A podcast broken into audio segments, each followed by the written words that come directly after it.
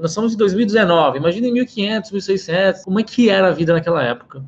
E você sabe que naquela época existiam os ricos, os grandes ricos, eles tinham escravos, né? Hoje em dia, isso não existe. Todo mundo luta contra isso. Fala assim, não, no, escravidão era terrível.